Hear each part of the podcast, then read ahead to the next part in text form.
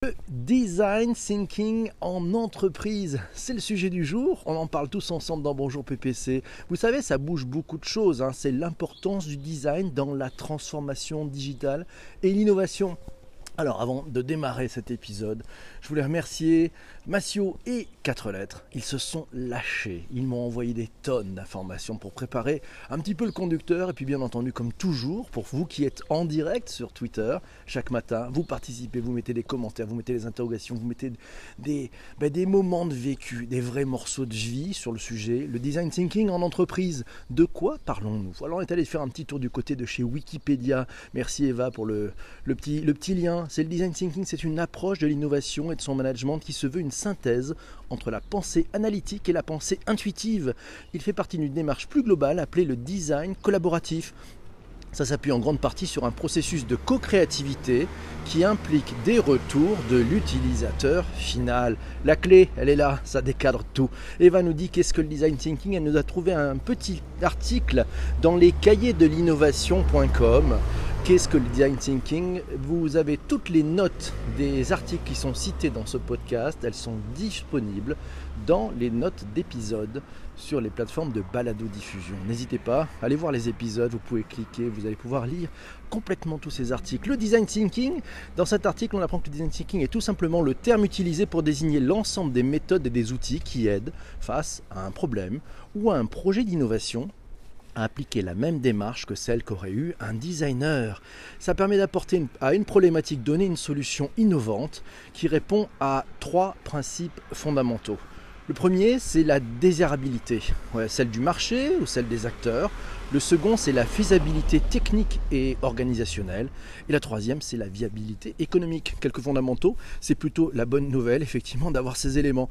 Et oui, alors ils sont là. On va accueillir aussi Diom Doom qui vient d'arriver. Aussi, j'ai oublié Humanao, j'ai Dominique, j'ai Latper qui est là aussi. Ben oui, c'est sympa. Merci à vous tous d'être là. Autour, autour de ma vie vient d'arriver aussi. Merci pour tous vos retweets. Merci euh, 4 lettres pour ce partage. Merci beaucoup. Attention, ne pas confondre design thinking et visual thinking. C'est Patrick qui nous dit ça. Euh, Il y a un article qui s'appelle 4 pratiques du visual thinking qui le quotidien. Le design thinking, ce n'est pas du visual thinking. Non, non, non, non, non. Alors, qu'est-ce qu'on on trouve Effectivement, un article dans Welcome to the Jungle euh, qui nous dit que le design thinking, c'est une approche consistant à appliquer les méthodes et la philosophie utilisées par les designers pour résoudre certains problèmes dans tout type de secteur. Et comme le soulignait Steve Jobs, eh oui, c'est Steve Jobs, vous savez, le patron, le feu, le patron d'Apple. Design is not about how it looks, it's about how it works. Donc c'est pas du tout la façon dont ça il ressemble, mais ça comment ça marche, comment ça tourne, comment ça fonctionne en vrai. C'est ça le design. C'est l'utilisation, c'est l'utilisateur, comment il en, qu'est-ce qu'il fait avec ça. Pour bien fonctionner, c'est ah ben c'est ben oui c'est Jérôme qui nous signale ça. Pour bien fonctionner d'un point de vue psychologique. Euh, psychologie, le design thinking ou toute méthode créative doit nous faire passer le cerveau dans un état de flux. C'est-à-dire que nous devons d'une part avoir le sentiment de maîtriser l'activité proposée et être concentré sur elle au point d'oublier son ego et d'autre part en tirer des vraies récompenses de cette activité peut alimenter ainsi notre motivation intrinsèque. On tend vers l'extase quand on est dans cet état-là. Oui, Jérôme est en forme. Cela nécessite une bonne préparation mentale éloignée des pratiques habituelles en entreprise. Ah là là, oui, il va falloir lâcher les jeux d'ego. c'est plus ça le sujet. C'est ceux qui vont tester, c'est ceux qui vont utiliser, qui ont raison. Donc il faut prendre du recul et se dire ben, mon métier c'est pas forcément de donner mon avis et mon point de vue. Ça c'est sympa.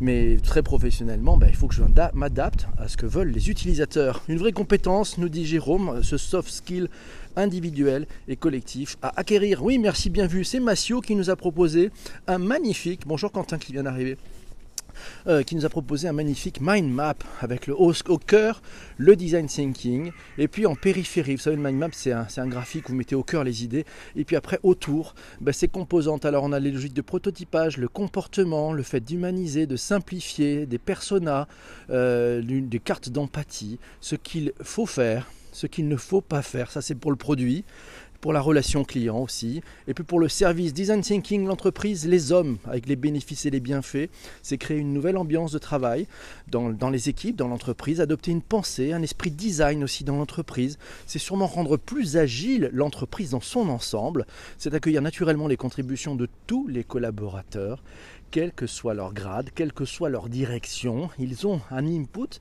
qui a de la valeur il faut pouvoir ouvrir ses grandes oreilles et ses grands yeux pour dire tiens, tiens, il y a des choses intéressantes là-dedans.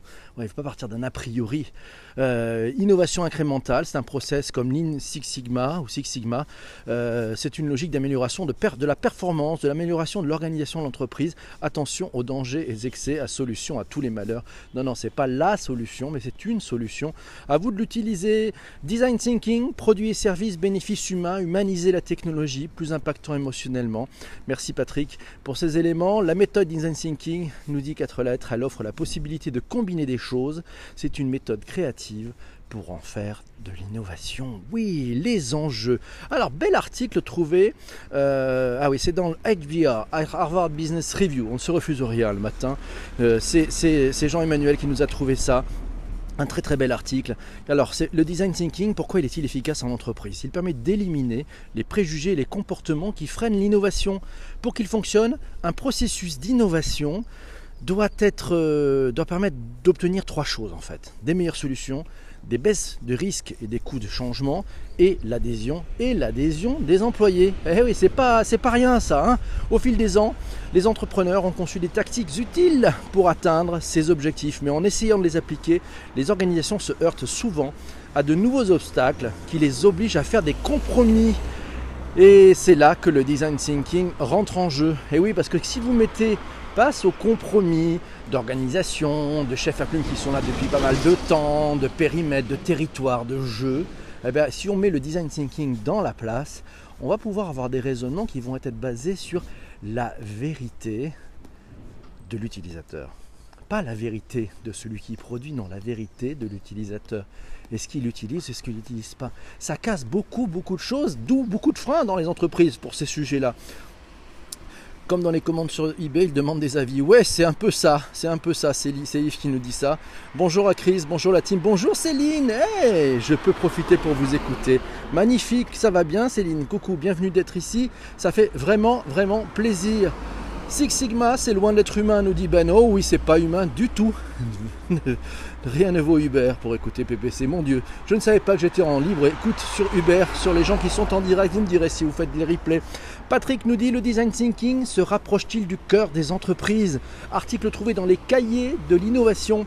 Vous aurez les liens dans les notes d'épisode, bien entendu, pour être empathique avec ses clients.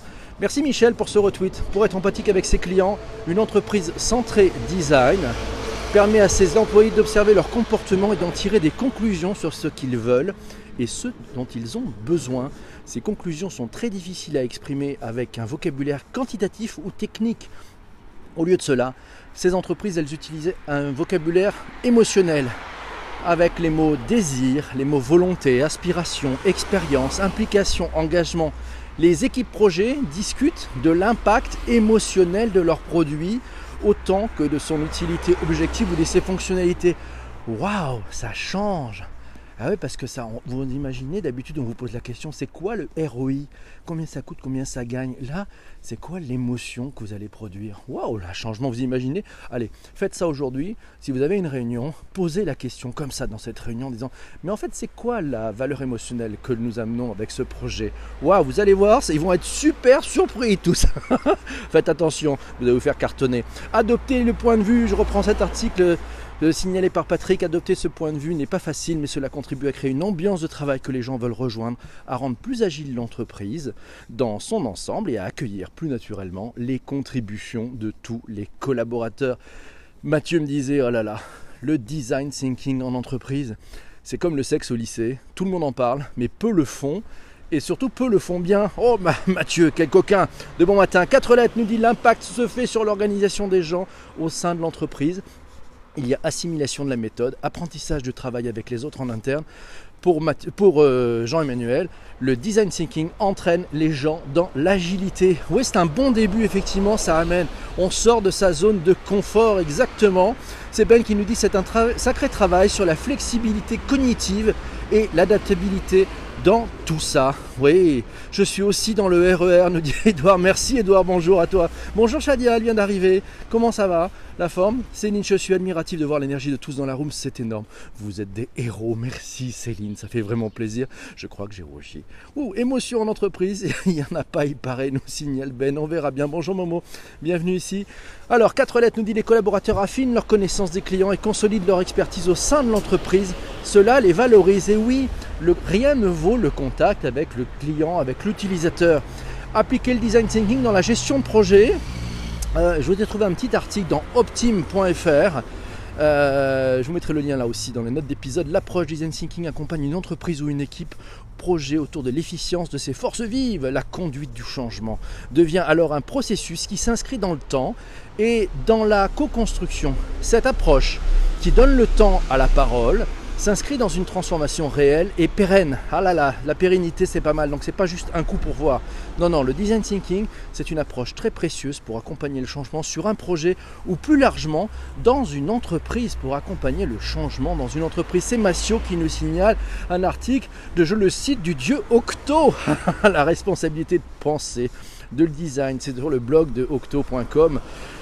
Alors, le design thinking comme une énième méthodologie. Cet article nous dit qu'il annonce un changement de la nature même des relations humaines dans l'entreprise, c'est la nécessité d'une transformation culturelle. L'atout du design thinking en entreprise réside dans sa faculté à mettre en place une solution sur mesure qui prend en compte les contextes sociaux et culturels les plus larges et fournit une réponse nouvelle. Ah, une réponse nouvelle. Je crois que c'est ça le sujet. Comment allons-nous amener une réponse nouvelle? Merci le design thinking.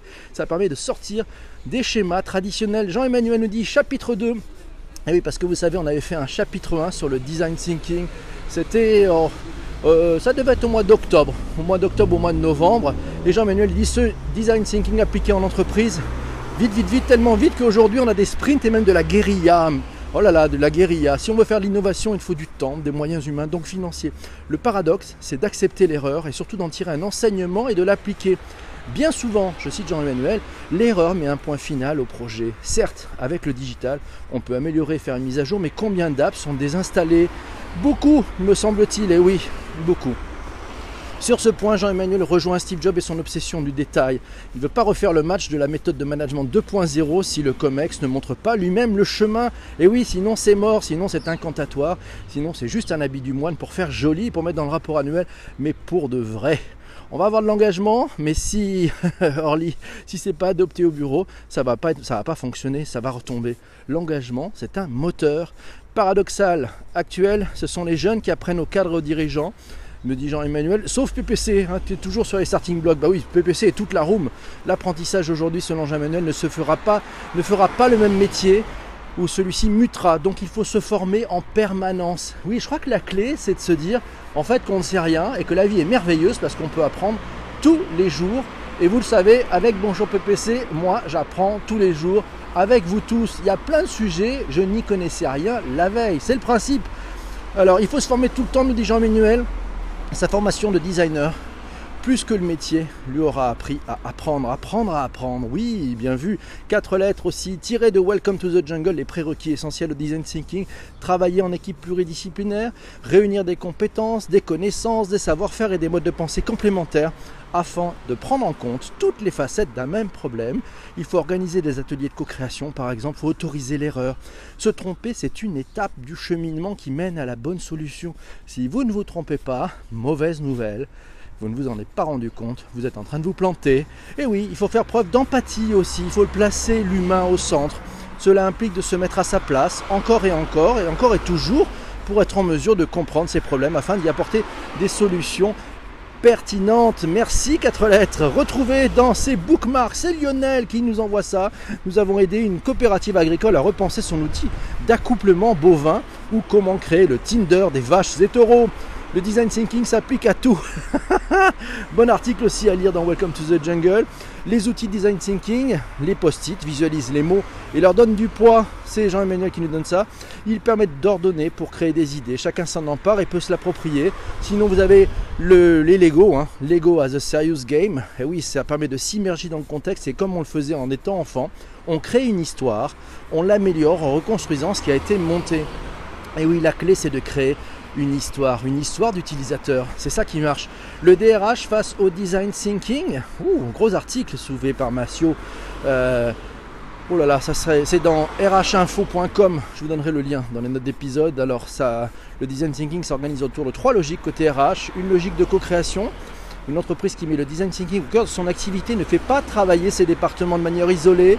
Elle instaure au contraire une logique cross-département favorisant l'intelligence collective. Deuxièmement, c'est une gymnastique intellectuelle alternant des phases d'intuition et d'analyse dans une logique d'ouverture.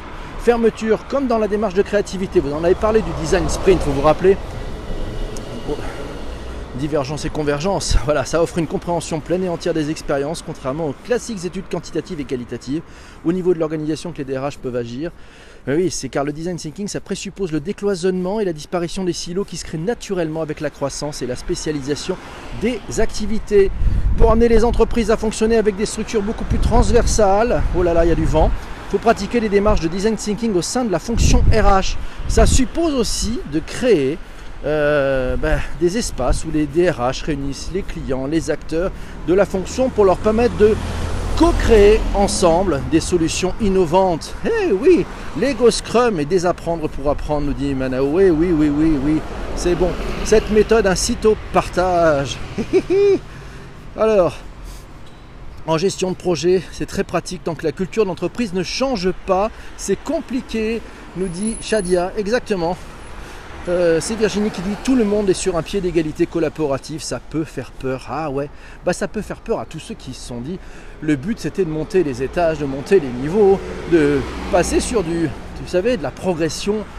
Allez, la progression verticale, on va monter, on va être au-dessus, on va écraser un petit peu, machin, etc. Cette course sans fin, ce mythe décisif, non, non, non. Avec le digital, la progression devient horizontale, elle devient spatiale. on n'est plus sur les étages. Les étages, c'est dépassé, c'est un truc de vieux. Est-ce qu'il faut voir cette méthode comme une méthode miracle, dit Benjamin Je ne sais pas. Elle est pas mal, comme toute méthode. Bah, c'est peut-être à chacun, en fonction de ses problématiques, de se dire tiens, allez, quelle méthode je vais utiliser pour, euh, bah, pour faire bouger le burnous, quoi, pour changer un peu de point de vue, pour nous améliorer, pour être un peu plus dans notre marché, un peu plus dans notre actualité, un peu plus en contact avec les hommes et les femmes qui composent aussi l'entreprise.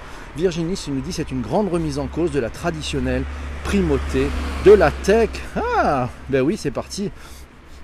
C'est magnifique. Allez, tiens, on va faire un petit hop. Voilà. Pour aider l'idéation, c'est Lionel qui nous dit nous réfléchissons à la mise en place d'un chatbot qui renouvelle la boîte à idées connectée à notre réseau social d'entreprise. Il travaille avec Workplace by Facebook et il a fait suite à des ateliers de design thinking menés de manière traditionnelle au sein de son Innovation Lab. Le bon déroulement d'un atelier design thinking, c'est aborder les choses de manière positive, enrichissante et constructive. Et c'est le lab Pôle Emploi qui s'y emploie, qui fait des choses d'ailleurs très très dynamiques. Pour aller plus loin, allez, le petit article soulevé c'est dans oui-demain.fr, le design fiction se situe dans le prolongement du design thinking avec le même usage des méthodes de créativité et des outils de conception.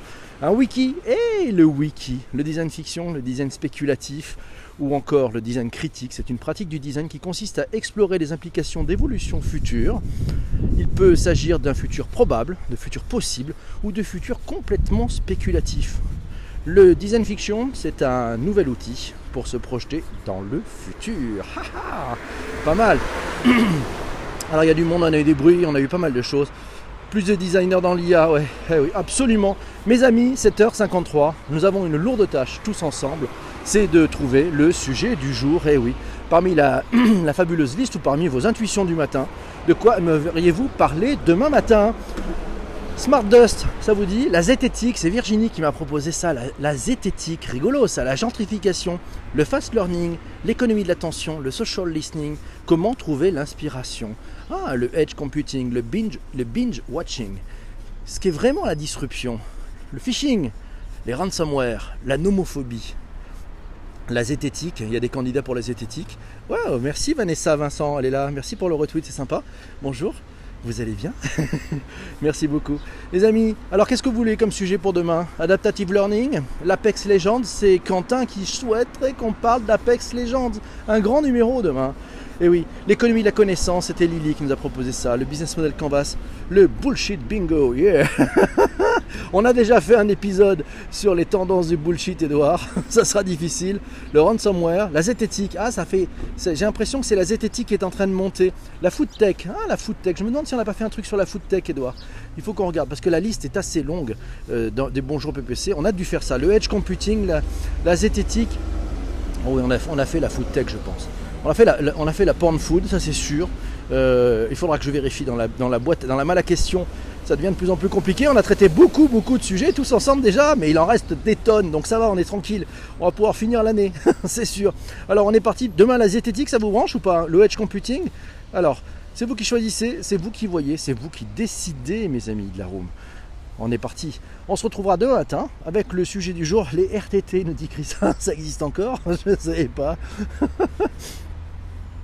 Bon, je pense qu'on est parti pour la zététique, non? Qu'est-ce que vous en pensez? Allez, on se, fait, on la zététique demain matin. Demain matin, 7h35 en direct sur Twitter, ça sera la zététique dans Bonjour PPC. Kezako, de quoi s'agit-il? On en parlera bien tous ensemble. On va trouver tout ça. C'est formidable. Rendez-vous 7h35 demain matin. Ciao, ciao